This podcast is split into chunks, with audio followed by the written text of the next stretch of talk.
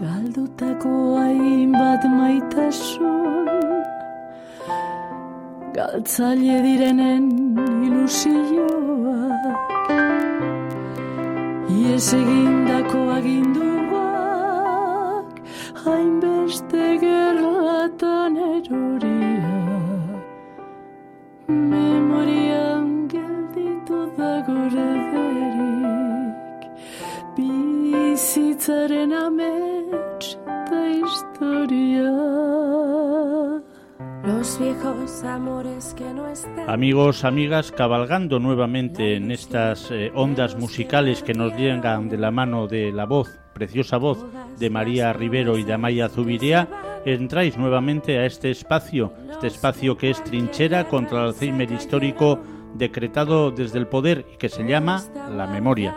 en la memoria Sueño de la vida Canciones, palabras, reflexiones, sueños, libros, de todo, de todo aquello que nos haga seguir siendo lo que fuimos, lo que somos y sobre todo reafirmándonos en todo aquello que queremos ser. El indulto y el punto final A las bestias de aquel Cuando León Gieco componía su canción, esa canción que luego María Rivero y Amaya Zubiría transformaron en la versión que utilizamos como sintonía de este programa, hablaba ni más ni menos que de las bestias de aquel infierno.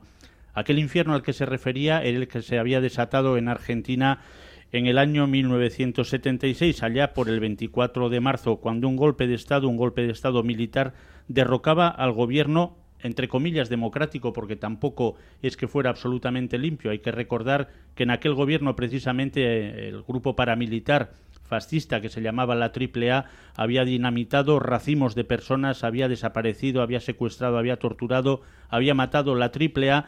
En realidad, ya lo decían antes del golpe, eran ni más ni menos las tres armas del ejército argentino, la marina, la aviación y el ejército de tierra esos que se pusieron operativos el 24 de marzo del 76, como decimos, para desatar el infierno en la Argentina, un infierno al que se llevaron más de 30.000 desaparecidos, miles de exiliados y un terrorismo de Estado absolutamente legitimado que se infiltró en cada rincón de, las, de los pueblos y de las ciudades argentinas.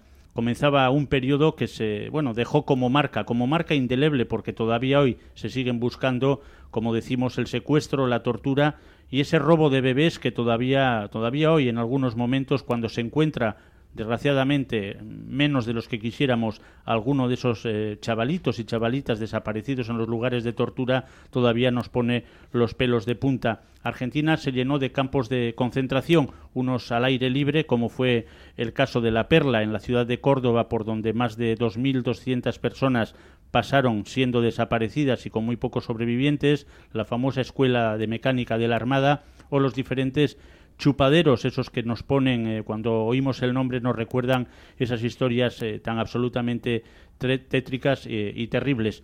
Bueno, no vamos a profundizar más en esa, en esa fecha histórica, pero sí vamos a hacerlo desde el corazón. Como hemos hecho esta pequeña reflexión, vamos a traer un tema, un tema que nos habla precisamente de aquellos días y de las madres de aquellos hombres, de aquellas mujeres que enfrentaron a aquellos días. Las eran las famosas madres de la Plaza de Mayo, aquellas a las que llamaron las madres locas, porque daban vueltas sin parar en esa plaza exigiendo la aparición con vida de sus hijas y de sus hijos. Tienen muchas canciones dedicadas a ellos, el cariño de miles y miles de ciudadanos argentinos y de qué decir, y de decenas de miles de ciudadanos de cualquier otro punto del planeta, Euskal Herria incluido. Y hay un tema precioso que os vamos a poner ahora. Es de Carlos Cano, un cantautor andaluz que desgraciadamente murió ya hace algunos años, pero que siempre se mojó hasta el tuétano en las causas justas. ¿Cómo no iba a cantarles a estas madres de la Plaza de Mayo? ¿Cómo no iba a componer y a cantar con la pasión que le caracteriza este tango de las madres locas?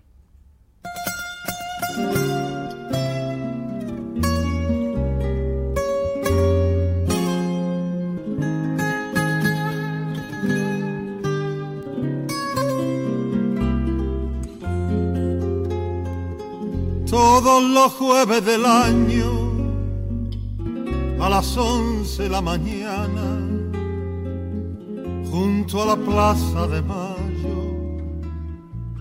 con lluvia, frío, calor, esperaré vida mía frente a la casa rosada, la espina de tu mirada lavada en mi corazón. Me dicen que no te fuiste mi bien, que te desaparecieron, que te vieron en la cuneta cantando el gira de Carlos Gardel, que de pronto te fumaste, que te borraron del mapa, que ni siquiera naciste. En medio loca mamá te inventó, con Malvina o sin Malvina, gritó tu nombre por las esquinas mientras que los generales se dan al tango por los portales, tango de las madres locas, coplas de amor y silencio, con vida se los llevaron y con vida los queremos. Con Malvina o sin Malvina, ¿Dónde está Pedro? ¿Dónde está Lidia? Con Malvina o sin Malvina, grito tu nombre por las esquinas.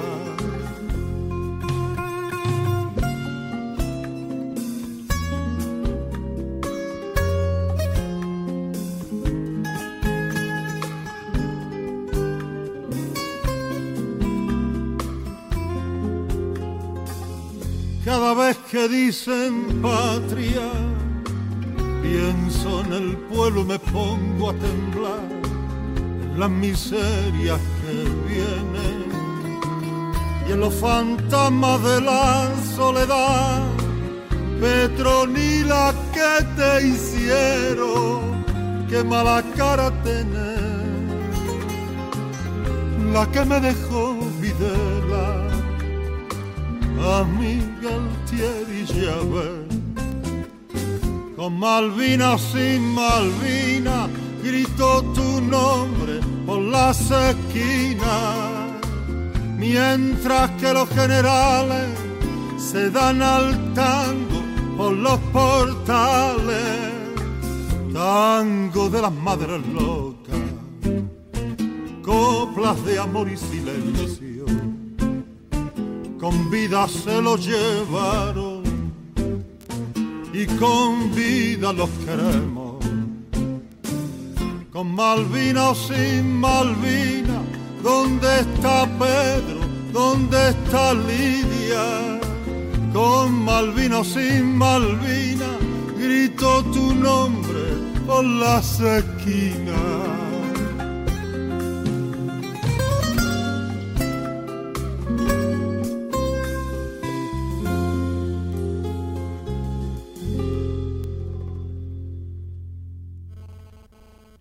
Leíamos estos días, hace, hace nada, el nombre de una joven murciana, una joven tuitera murciana que se llama Cassandra Vera.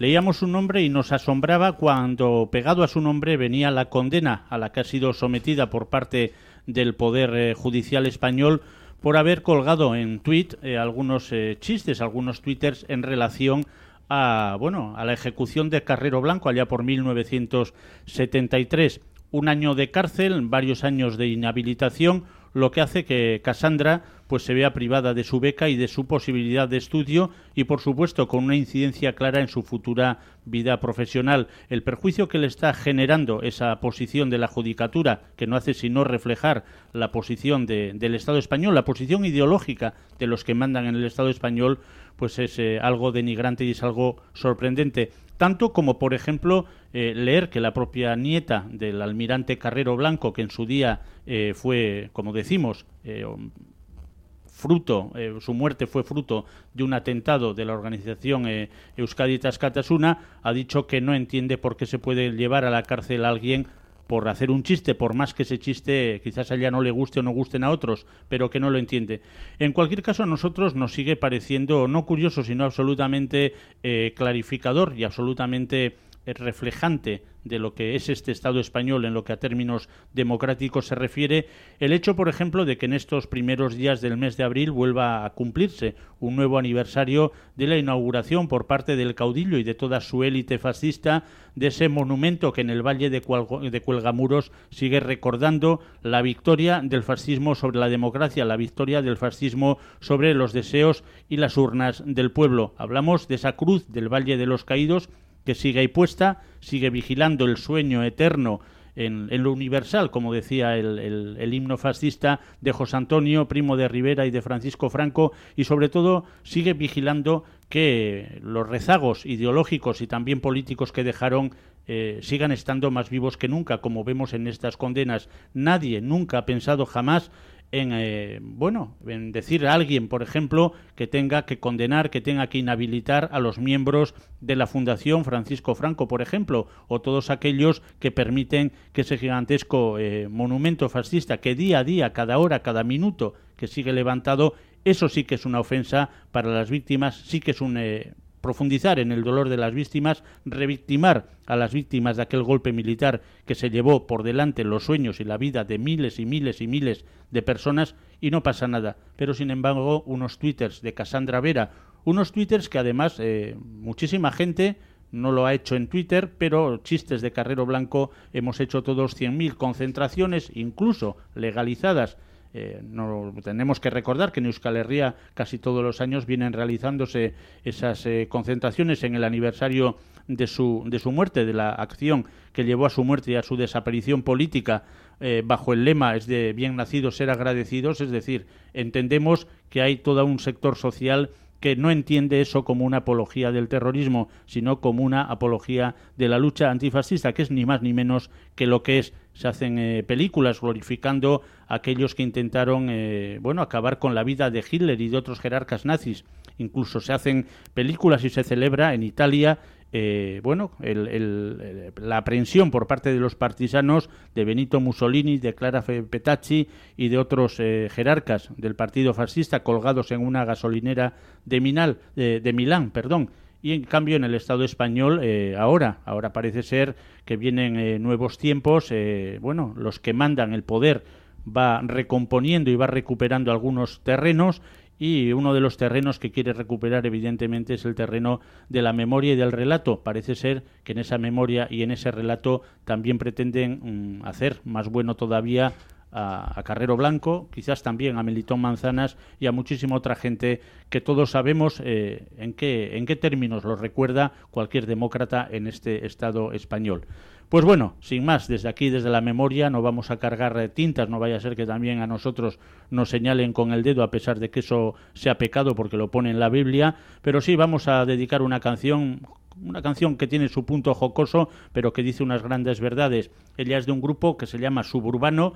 En ese grupo, eh, si os acordáis, hablábamos hace algunos programas de, de Bernard Fuster, que era el, uno de los miembros del FRAP, del Frente Revolucionario Antifascista y Patriótico, eh, músico el mismo, compositor de numerosos temas que damos como comerciales, pero que en su época, en la época de suburbano, compuso este precioso Me cago en su excelencia. ¡Viva España! ¡Viva España! ¡Viva España! ¡Arriba España!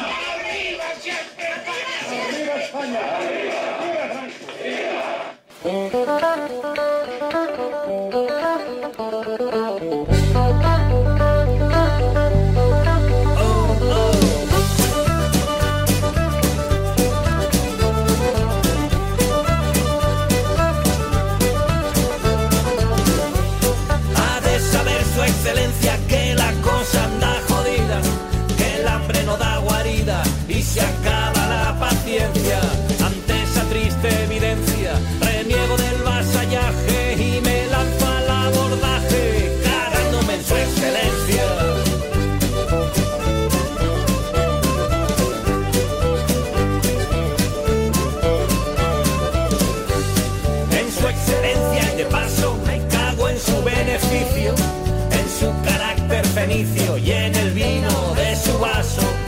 juez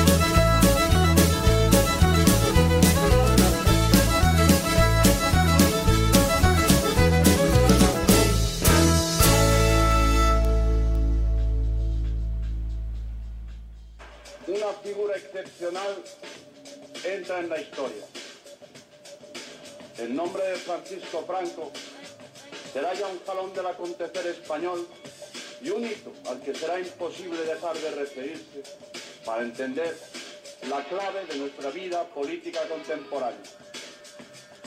Con respeto y gratitud quiero recordar la figura de quien durante tantos años asumió la pesada responsabilidad de conducir la gobernación del Estado. Si todos permanecemos unidos, habremos ganado el futuro. ¡Viva España! ¡Arriba España! ¡Arriba España! ¡Arriba España! ¡Arriba España!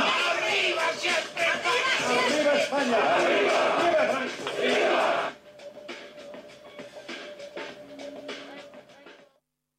Bueno, pues eso, ni más ni menos el futuro del que hablaba el señor Juan Carlos de Borbón, heredero de Francisco Franco, es aquí y es ahora. Esa condena con los twitters evidentemente vuelve a señalar que muchas cosas sí que quedaron atadas y bien atadas.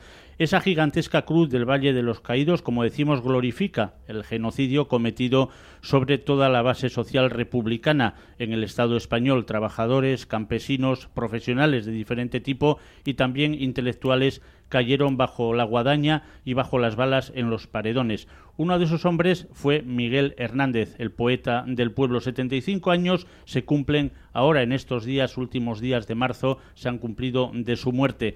Este hombre, sin más por recordarlo, creemos que es un deber de cualquiera que tenga eh, ideología y que tenga también sentimiento recordar a este gran poeta que escribió unos versos preciosos, unos versos donde nos habló del amor, de la entrega, de, del, del, sentimiento de la gente del pueblo, de la gente de abajo, a la que él dedicó toda su capacidad y toda, y toda su obra.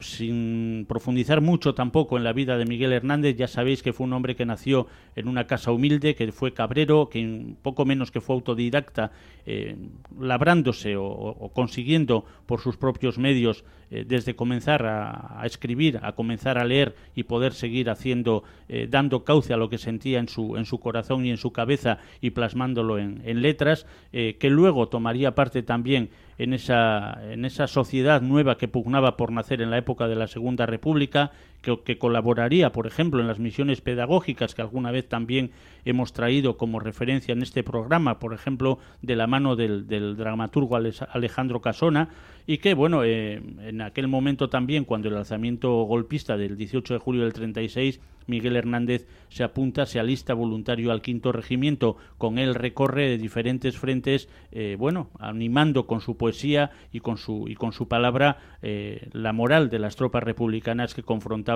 contra los eh, fascistas alzados en armas. Al final de, la guerra, cuando la República es derrotada, es condenado a muerte por su participación en ella, por su, por su papel y sobre todo por su conducta intachable y nunca escondida referente a la simpatía que sentía por, por esa república y bueno, en la cárcel espera hasta el año eh, 1942 cuando el 28 de marzo muere de tuberculosis. Algunos dicen, bueno, es una muerte por enfermedad. No, es una muerte matada, es un asesinato matado. Si alguien deja morir a alguien en la cárcel por una enfermedad, desde luego la enfermedad eh, es culpable en parte, pero es desde luego algo muy premeditado como fue la muerte de Miguel Hernández. Hay una canción preciosa que nos canta un argentino que a su vez también, ya veis que todo enlaza en esto de la memoria, que a su vez también eh, se dice que fue asesinado precisamente por los militares argentinos del campo de la Perla en Córdoba. Él era Jorge Cafrune, un hombre que también llenó con su palabra, con su voz, con su música y su sentimiento las ansias de libertad y de, y de, y de crecimiento del pueblo argentino. También, como no, Jorge Cafrune cantó algunas cuestiones de Miguel Hernández y este tema, Vientos del Pueblo, uno de los temas eh, señeros de, Miguel, del cantor del pueblo, desde luego Jorge Cafrune lo borda. Eh, musicalmente hablando, vamos a subrayar precisamente ese 75 aniversario de la muerte de Miguel Hernández con este precioso tema, Vientos del Pueblo. En homenaje a uno de los paladines de las letras castellanas, don Miguel Hernández.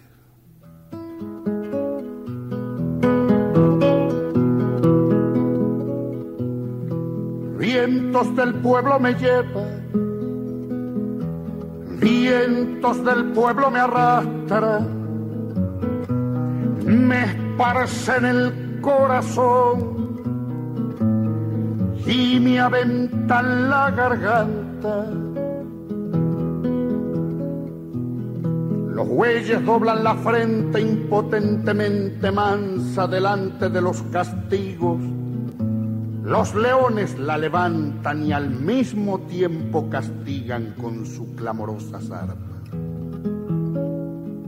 No soy de un pueblo de bueyes, que soy de un pueblo que embargan yacimientos de leones, desfiladeros de águilas cordilleras de toro con el orgullo en el asta.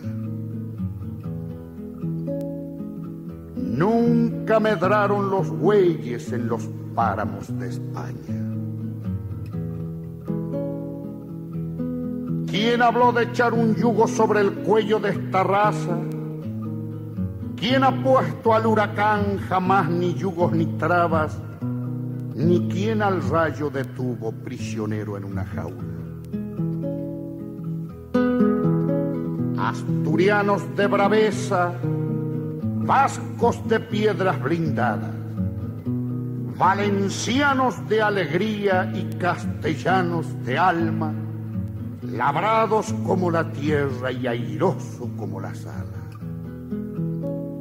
Andaluces de relámpago nacido entre las guitarras y forjado entre los yunques torrenciales de las lágrimas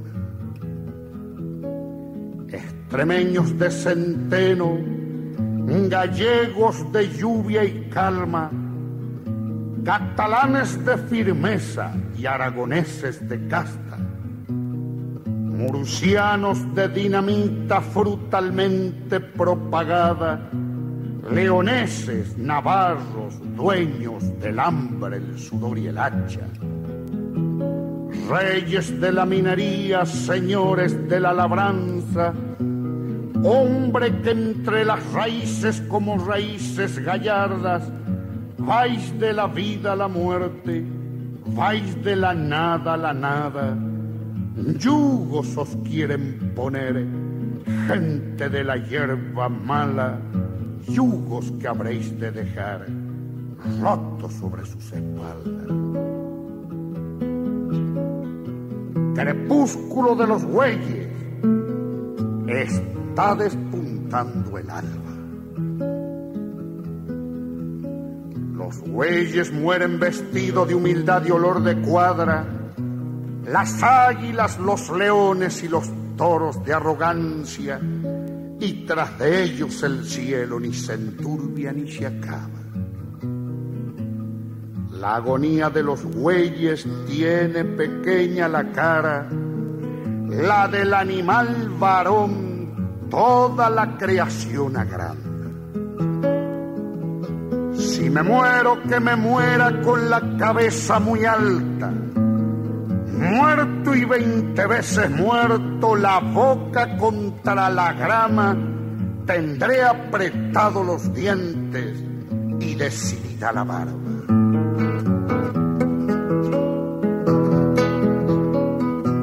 Cantando espero a la muerte y hay ruiseñores que cantan encima de los fusiles y en medio de las batallas, vientos del pueblo me llevan, vientos del pueblo me arrastran, me parecen el corazón y me aventan la garganta.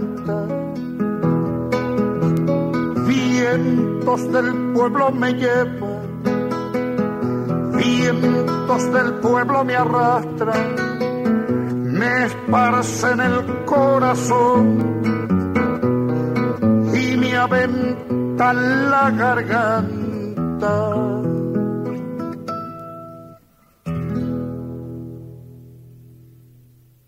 Todo está cargado en la memoria, arma de la vida y de la historia.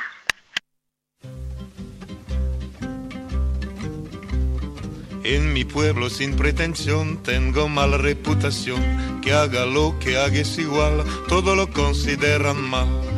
Yo no pienso pues hacer ningún daño, queriendo vivir fuera del rebaño. No a la gente no gusta que uno tenga su propia fe, no a la gente no gusta que uno tenga su propia fe. Todos, todos me miran mal salvo los ciegos, es natural. Cuando la fiesta nacional yo me quedo en la cama igual que la música militar nunca me pudo levantar. En el mundo pues no hay mayor pecado que el de no seguir a la bandera. Y a la gente no gusta que uno tenga su propia fe. Y a la gente no gusta que uno tenga su propia fe todos me muestran con el dedo, salvo los mancos, quiero y no puedo. Si en la calle corre un ladrón, ya la sagaba un ricachón, zancadilla doy al señor y aplastó el perseguidor. Eso sí que sí que será una lata, siempre tengo yo que meter la pata. Y a la gente no gusta que uno tenga su propia fe, y a la gente no gusta que uno tenga su propia fe. Trades mi todos a correr. Pues, pues, tras de mí. Bien tras de mí. Tras de mí todos. Tras de, trades. Tras de mi toros a correr.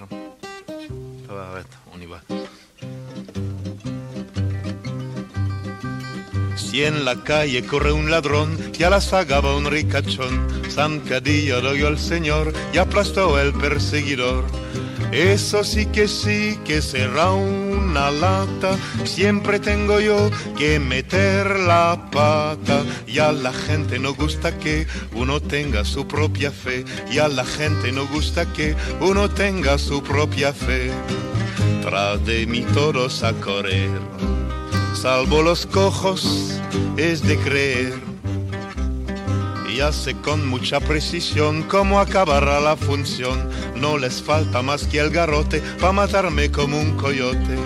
A pesar de que no arme ningún lío, con que no va Roma el camino mío, que a la gente no gusta que uno tenga su propia fe, que a la gente no gusta que uno tenga su propia fe.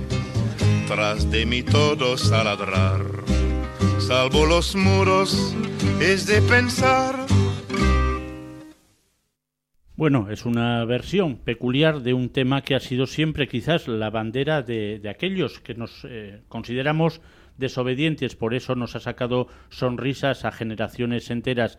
Eh, es una canción de George Brassens en el Estado español, sabéis, que quizás la popularizó como ninguno Paco Ibáñez por aquel concierto en el Olimpia en París, pero que luego ha sido una canción cantada por diferentes eh, cantautores, eh, incluso rockeros, a lo largo de estas, de estas décadas. Pues bueno, como decimos, la mala reputación es una reputación que acompaña siempre a todo aquel que desobedece a lo impuesto, a todo aquel que desobedece al poder. Tenemos entre las manos un libro que seguramente llegará a tener muy mala reputación. Se titula el libro Desobedecer y además pretende que lo hagamos porque nos dice pequeño manual. Esto es decir, pretende enseñarnos a que desobedezcamos más y sobre todo a que desobedezcamos, mejor. Es una excelente iniciativa de una editorial que ya hemos tenido en, en este programa, algún libro más, de la colección Más Madera. Ella es la editorial Icaria. Desde aquí agradecemos la colaboración que tienen con el programa y es un texto del francés Xavier Renaud pero con nosotros no está Xavier, sino el que ha traducido este, este libro y quizás el que ha impulsado que este libro se traduzca en el Estado español, en Icaria y, en Euskal Herria. Román Laferón está aquí con nosotros en el programa. Hola, Román. Hola, Arrazaldeón. Pues encantadísimos de tenerte aquí, un desobediente entre, entre desobedientes. Eso es. Lo, lo, he visto un poco ahí con el programa, sí, sí. Bueno, pues eh, vamos a empezar desobedeciendo, desobedeciendo de una manera, de una manera verbal. Es decir, eh, ¿por qué desobedecer? Bueno, pues eh, ante todo para parar este sentimiento de impotencia, impotencia que solemos tener. Hay muchos de, nosotras y nosotros cuando queremos cambiar el mundo, estamos convencidos, convencidas que, que hay que cambiar el mundo, pero nos enfrentamos a muros muy altos, ¿no? Y entonces, pues la, propuesta de, la desobediencia civil es pues dotarnos de, una herramienta eh, potente que, que, va a buscar la, eficacia, ¿no? Y entonces, el, igual el primer eh, objetivo de, esta herramienta es volver a, darnos esperanza, porque realmente queremos ganar. Y entonces vamos a, a cuestionarnos realmente para ver cuál es la cuáles las maneras de, conseguir estas victorias. Bueno, cuando se habla de, desobediencia, se habla, se habla de un poder al que desobedecer. El poder, las relaciones de poder, casi que son sustanciales al, género humano, por decir así. Podemos remontar eh, esas relaciones muchísimas décadas, muchísimos siglos para atrás, y evidentemente, seguramente, también la desobediencia frente a eso, ¿no? Unas normas u otras. Eso es, que, también pues hay, un intelectual francés, Gilles Deleuze, que decía que los gobernantes eh, ah, tienen más necesidad de deprimirnos que de oprimirnos, ¿no? Y, vamos a, ver, eh, remontando un poco la, máquina del tiempo para, para, ver quiénes son los precursores ¿no? de, de la desobediencia. Pues igual si, no, nos paramos con el término mismo, pues nos encontramos con un escritor eh, americano que se llama Henry David Toro, que en 1848 eh, ya empezó a, desobedecer al Estado americano, eh, de Estados Unidos más bien. ¿Por qué? Se, se, negó a, pagar sus impuestos diciendo que, estos impuestos eh, participaban a, esta política de esclavitud ¿no? y de la guerra contra el, México en, su momento. Entonces, por este acto de, no querer pagar los impuestos, pues eh, acabó eh, en la cárcel. Y, al final, pues es su madre que ha pagado una caución para que, salga. Pero lo, lo, interesante es que luego ha explicado su, su acto explicando pues eh, su, esta necesidad de no cooperación, de no volverse cómplice de, de algo que, que, va en contra de nuestra conciencia, ¿no? Nuestra, nuestras cuestiones morales. ¿no? Y a partir de, ahí, pues el término, desde la editorial más, bien de, su libro, ha, empezado a, aparecer ¿no? como desobediencia uh, civil. Lo, lo, curioso es que, que no, no, fue mm, conocido para nada en su momento.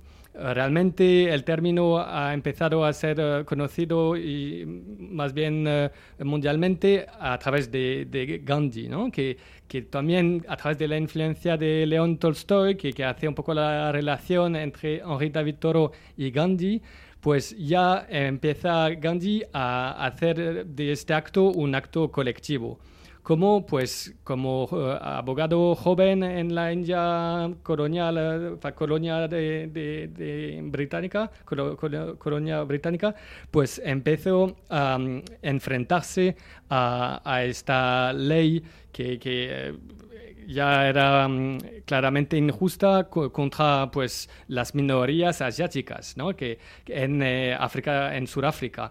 Entonces, desde ahí empezó a, a, poner y mediatizar eh, esta negación a, someterse a esta ley eh, discriminatoria. ¿no? Y, entonces, a partir de, ahí, ya él empleó un, término específico indio, pero que, ya se ha usado más adelante, que se llama el satyagraha, que es como el hecho de, buscar eh, esta verdad, ¿no? Y que, se puede relacionar con, esta conciencia, ¿no? Que, es saber decir no a la injusticia con públicamente, sin violencia y, sobre todo aceptando las consecuencias eh, de, sus actos. Y, ahí pues es lo que le da más fuerza al término como acción colectiva, como acción no violenta y, también eso, asumiendo las consecuencias de, su acto. Bueno, estamos hablando de Gandhi, pero cuando realmente empieza a coger un peso importante, quizás la desobediencia, eh, es ya en la época de la, de la guerra de la guerra imperialista, de la guerra colonial referente a, a Vietnam, a la invasión eh, yanqui de Vietnam, cuando empiezan eh, decenas de miles de jóvenes a negarse a ir a filas y a y asumir las consecuencias. Pues sí, y, en el Estado español más adelante, pero sí que es una, uno de los movimientos mm, que ha cogido de manera eh, más clara esta herramienta de la desobediencia civil eh, es el movimiento antimilitarista, más bien, ¿no? Eh, que aquí conocemos también como la insumisión al ejército, pero también es cierto que en los años 60 pues, y 70 en Estados Unidos y, en general hubo toda esta generación oponiéndose claramente a, este, esta lógica, esta política de, guerras y este ejército, y entonces renunciando, desobedeciendo para no participar al ejército. Bueno, y dentro de todo esto, en, esa reflexión respecto a, la, a, lo, hecho ya en el terreno de la desobediencia, eh, bueno, eh, interpretamos que precisamente este libro que tenemos entre las manos y que tú has contribuido a, propagandizar y a traducir, eh, el objetivo es precisamente sacar enseñanzas de todo eso reactualizarlo y ponerlo nuevamente en, operatividad. En este año, en estos años 2017, donde el poder a veces parece más eh, democrático que nunca, pero en realidad es más brutal habitualmente que nunca, eh, ¿qué campo hay para desobedecer? Pues hay muchos, ¿no? Y, es lo que algunas veces da, este vértigo, ¿no? Que, hay tantas luchas necesarias, ¿no? Que para citar solo unas de ellas, pues que por hacer la lucha feminista, ¿no? Contra una sociedad sexista, heteropatriarcal, pero también la lucha antinuclear, ¿no? Que, y no solo la energía nuclear, que sabemos que es un peligro muy grande, que tenemos Garoña a 60 kilómetros de aquí que, están hablando de reabrirla, ¿no? Pero si hablamos de, de, la, eh, de la arma nuclear, ahí es realmente vertiginoso, ¿no? del peligro que supone, que, que no sé si son 100 o 1000 veces eh, el, la capacidad que, que, tenemos de explotar eh, y de matar la humanidad entera, ¿no? Que, que no es nada cuando lo hablamos, ¿no? Entonces, pues eso es una, pero que luego, pues todo el tema de recortes eh, de todos los derechos que nuestros padres y, abuelos que han luchado para conseguir,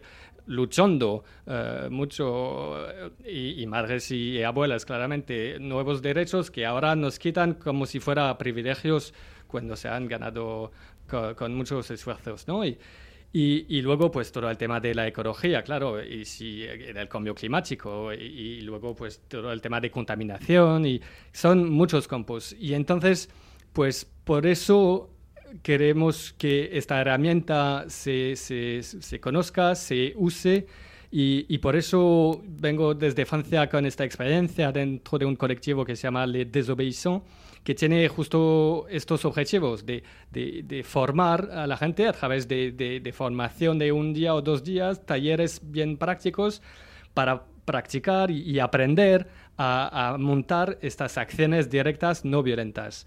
Que el autor del libro, Xavier Renou, eh, trabajaba antes en Greenpeace, entonces, pues de una cierta manera, ha, ha cogido un poco la metodología de Greenpeace y, ha querido pues divulgarla para que, cada movimiento la pueda eh, apropiar, la, puede, la pueda coger y, montar estas acciones. Es cierto que, en movimientos no tenemos estos eh, medios financieros de como tipo de los que pueden tener Greenpeace, pero sí que, que, la metodología funciona, asumiendo varias cosas. La primera, pues la no violencia, que, que, eso es, además de una cuestión moral, es también una cuestión estratégica, que sabemos que así podemos realmente atraer a, nueva gente, gente joven, gente uh, de cualquier uh, tipo de, de gente porque al final hay varios papeles, ¿no? Que no hay solo los activistas que se van a encadenar, por ejemplo. Hay, alguien que va a tener que escribir un, comunicado de prensa, otro que va a hablar con eh, la policía, otro que va a, cuidar a los activistas. Entonces, eh, esta herramienta vemos que funciona y en Francia, en París más eh, concretamente, sí que he podido participar en muchas acciones y, al final resulta casi fácil, ¿no? Y, entonces, asumiendo también otra parte que es esta mediatización, que, que va a por una parte, protegernos también de la violencia que puede eh, ocurrir desde las fuerzas policiales o desde un empleado que, que, piensa que es su empresa, que, que, se pone un poco loco a, querer defender eh, su, su, lugar de trabajo. Por eso trabajamos también toda esta actitud no violenta de conseguir eh, tranquilizar y, y al final intentando aplicar un poco estos métodos, sí que funciona, sí que, que vemos que aunque no ganamos en una batalla, sí que, hay como cambios y, con el tema de, transgénicos en Francia, la gente que ha cortado campos de, transgénicos, pues ya ha cambiado la ley, ¿no? Y, al final sí que el cuestionamiento algunas veces es que como si no fuera una, una herramienta revolucionaria y igual no lo es pero sabemos también que, hace muchos años que estamos esperando la revolución, entonces por eso preferimos ya ganar pequeñas cosas eh, hoy. El poder, como, como comentábamos antes, eh, bueno, pues es inteligente durante todos estos eh, siglos evidentemente inteligente es porque pervive durante todos estos siglos ha ido trabajando esa maquinaria de dominación y muchas veces la ha trabajado también que sus propias reflexiones eh, las ha metido dentro de nosotros, de nuestra cabeza y de nuestras necesidades, con lo cual a veces desobedecer es eh, desobedecer nuestros propios impulsos. Pues sí, es a menudo las barreras más eh, grandes que nos cuesta más saltar, son las barreras mentales, ¿no? Y, y, porque vemos un cartel con escrito está prohibido entrar, todos nos miramos como, claro, no podemos entrar, está escrito está prohibido entrar, ¿no? Y cuando, si realmente queremos ganar, no solo queremos decir que no estamos de acuerdo, ¿no? Que viendo lo, la, responsabilidad que tenemos como generación, como, como va el mundo, yo tengo tres hijos, realmente me asusta eh, eh, el futuro, ¿no? Entonces, pues a lo mejor vamos a pensar qué pasa si entramos. Pues igual nada, viene un segurata, vale, pues a lo mejor hablamos tranquilamente con él y mientras hay otros que van a, despegar, despegar una pancarta o que van a, apagar una máquina o que van a, um, escalar uh, una pared, bueno, que al final se puede pensar y, entonces sí que, que estas barreras mentales cuestan, entonces hay que empezar con acciones fáciles, menos arriesgadas y, así para mm, coger confianza y, poder uh, ir a más. Además, es a menudo dentro de la estrategia de, estas acciones una lógica también de, de, escala, ¿no? de escalera, de, que vamos a intentar las vías legales, vemos que no funciona, entonces vamos a empezar a, ir un poco más uh, lejos y, y cada vez cogemos más confianza e intentamos empujar al adversario al error, ¿no? Como uh, puede pasar. O al contrario, llegar a la negociación y, ganar, ¿no? Que, que hay muchas um, formas, si, conseguimos pensar desde la, estrategia y definir objetivos bien precisos, alcanzables y medibles, hasta el comunicador de prensa y, saber gestionar eh, la represión si ocurre, pues ya tenemos ahí herramientas muy potentes para ganar nuevos combates. Bueno, Román, eh, te decíamos cuando estábamos eh, preparando el programa que nosotros teníamos como, vamos a decir, como fórmula también intercalar algún tema musical dentro de, la propia entrevista. Esta vez vamos a traer un tema que habla precisamente de esas barreras mentales, de esas cosas estructuradas durante siglos a las que hay que desobedecer. Eh, por ejemplo, por ejemplo, una frase: los reyes, eh, eh, los reyes magos son algo en lo que hay que creer, como hay que creer en tantas cosas que son solamente falacias. Hay un uruguayo ya fallecido desgraciadamente, amigo del programa, Quintín Cabrera, que cantaba una, una canción preciosa que nos parece también todo un himno a la desobediencia. Se titula Los reyes son los padres. Vamos a escucharla y luego seguimos con la entrevista. Perfecto.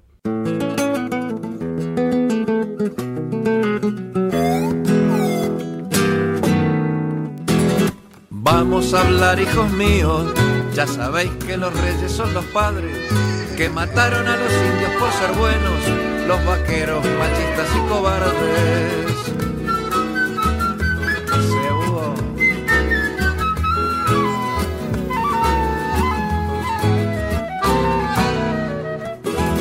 Queremos que sepáis que el amor, como todo lo hermoso, no es pecado que Popeye se alimenta de espinacas, pero también de carne y de pescado.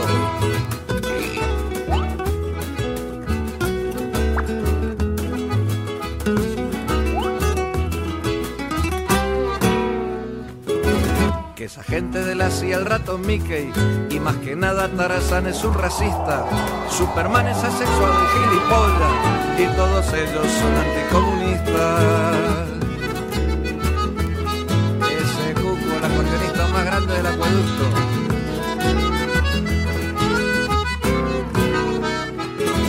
Que los niños no vienen de París y mucho menos de adentro de un repollo. Que los tigres de papel son cuentos chinos, jamás el coco se ha comido un rosco.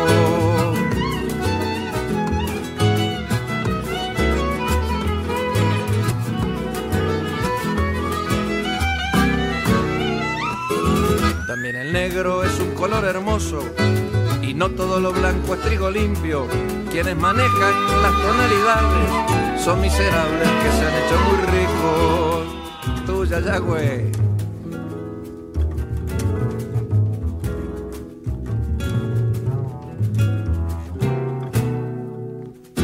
La democracia, el telediario, el cuarto oscuro, la cigüeña, la bruja y los angelitos son mentiras terroristas de los grandes para tener engañados a los chicos. Y la eché otra vez.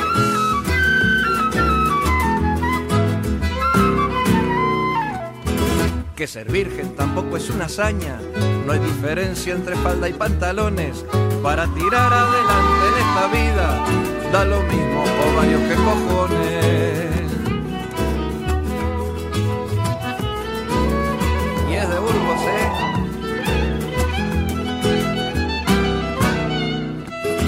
Acabamos por hoy con este rollo. Hacéis bien si estáis tomando nota, pero cuidado, que hay que tener presente que los padres como todos se equivocan. Bueno, Román, eh, la desobediencia es algo que se podría eh, incorporar a cualquiera de las luchas, sea esta la que sea eh, de la actualidad. Bueno, nosotros sí que apostamos para que se use luchas progresistas, ¿no? Que sabemos que también en los casos lo, lo han eh, se lo han apropiado pues la, la, derecha o la extrema derecha y, y, nosotros pues eso que no, no, no apoyaremos, no acompañaríamos estas luchas claramente. Bueno, decimos esto, o quizás esta pregunta viene ya con, con un previo. Eh, somos conscientes de que desde el colectivo al que pertenecías y perteneces en el Estado francés, Les Desobedients, eh, habéis intentado y habéis eh, trabajado también por impulsar esa acción de desarme que el próximo día 8 de abril en Bayona tendrá lugar por parte de la organización Euskadi Tascatasuna que va a dejar a través de bueno de un elemento por decir así de desobediencia civil el fin de un ciclo de lucha armada en las manos de la población, ¿no? Eso es. Yo yo creo que es una apuesta que, cambia un poco eh, la historia misma de, este movimiento, de, la política ah, que, estamos viviendo aquí y, sobre todo, pues para mí, una, una, oportunidad para, para la izquierda Berzale de, realmente tener una, una vía mucho más eh, clara. Sí que que creo que, que, siempre se ha acostumbrado aquí a esta relación de fuerza a través de la violencia, pero creo que también el contexto ha, ha cambiado tanto que hoy en día hay mucho menos o nada de realmente de, de, apoyo al nivel estratégico a, esta violencia. Y vemos que con un tuit la gente puede acabar en la cárcel, pues una organización eh, armada como ETA no podría tener ninguna voz a través de, de estas armas. Entonces sí que es una apuesta para mí, por una parte, eh, moral en el sentido de, hoy en día para hacer política en nuestra sociedad, pues la, la, violencia no, no, no tiene cabida, pero también a nivel estratégico que ya no será un argumento para los gobiernos españoles y franceses para intentar eh, impedir este proceso de paz e,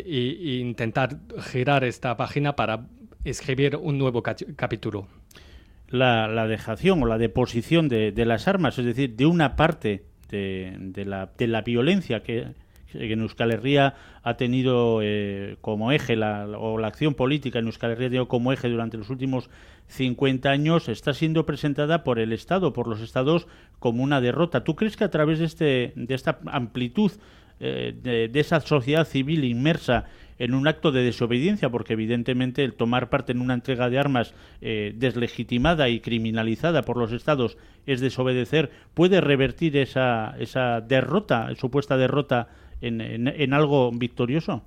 Es la apuesta. Es cierto que, hemos visto ya declaraciones de Rajoy y del primer ministro francés que, que, que, vaya un poco en el camino que, que tú dices, ¿no? Que, es como, pues sí, que, os uh, arrolladéis, ¿no? Que, que, habéis perdido de todo, ¿no? Eh, es, pero también a través pues, de esta estrategia, esta apuesta, vemos que, que si fueron cinco personas uh, que intentaron uh, pues mediatizar esta primera fase del desarme con 15% del arsenal uh, en enero o febrero, no, no, me acuerdo, pues este 8 de abril ya se trata de otra cosa, ya que consiguen un apoyo hasta muchos cargos políticos. Entonces ya nos enseña que, que, realmente se van a acabar solos los Rajoy y el ministro interior francés en esta lógica de, decir, no, no, no, no, no nos implicamos, que es vuestro, que ni os escuchamos. Si al final hay mucha gente que coge, que, se, que toma parte de, de, este acto. Y este 8 de abril todavía no se sabe muy bien qué va a ser, pero estoy convencido que va a ser potente si al final consiguen atraer a, a mucha gente y que de facto todas estas personas estarían implicados con este desarme y este acto de desobediencia uh, civil, que creo que es un poco el, el punto uh, potente, sigue, siguiendo um, un poco la historia, que, que, es este acto de desobediencia civil correctivo. Y, y ahí le, le, da todavía más legitimidad que cu cuando hacemos una acción con 10 o 15 personas, pues si somos 100 o miles, pues ahí nadie nos puede callar o intentar uh, no darnos la, la, voz. Bueno, se nos va, se nos va acabando el tiempo. Eh, Román, tenemos que despedirnos. Lo único, bueno, felicitarte por este, por este trabajo que habéis hecho, eh, tú de traducción y, y Xavier quizás de plasmar en el, en el libro todo el recorrido, un recorrido de desobediencia que habéis convertido en pequeño manual y si quieres decir algo para nuestras oyentes y nuestros oyentes, eh, animándolos, por supuesto, a desobedecer. Eh. Eso es. Bueno, para decir que, que, lo han traducido compañeros míos, ¿eh? que no que, quiero a, apropiarme el, eh, su trabajo. Y, sí, que animaros claramente. Y, y eh, hemos montado una página web que se llama desobedecer.net, donde podéis encontrar actualidad de, de, de, desobediencia, que en Bilbao hubo dos uh, de, estas semanas, una contra la energía nuclear y otra contra la, el BBVA, que, financia ventas de, de, armas, de armamento.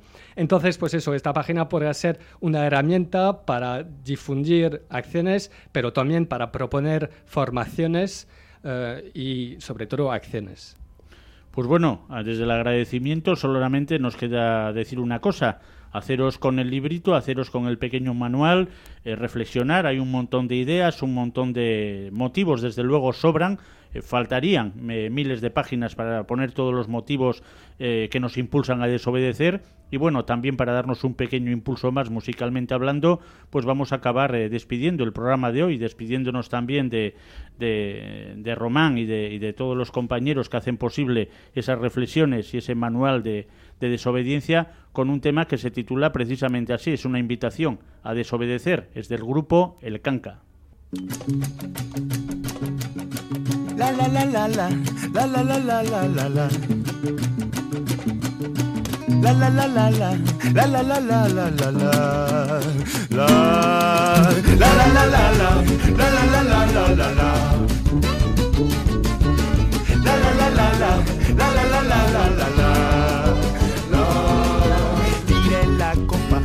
La ropa, muerdan la sopa, salgan de Europa, salten al lodo, da igual el mundo.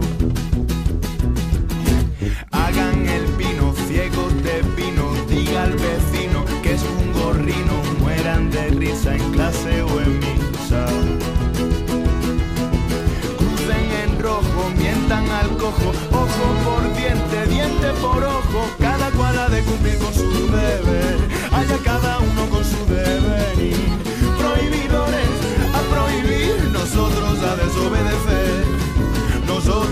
desobedecer. La la la la la, la la la la la la la. La la la la la, la la la la la la la.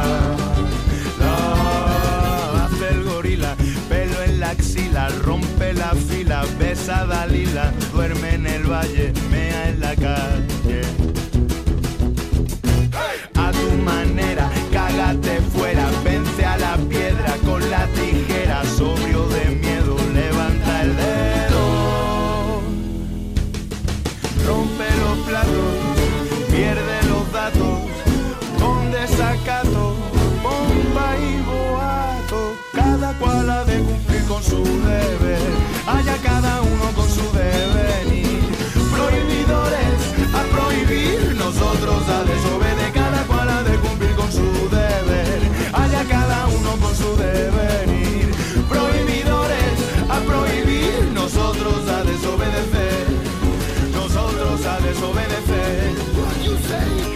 So when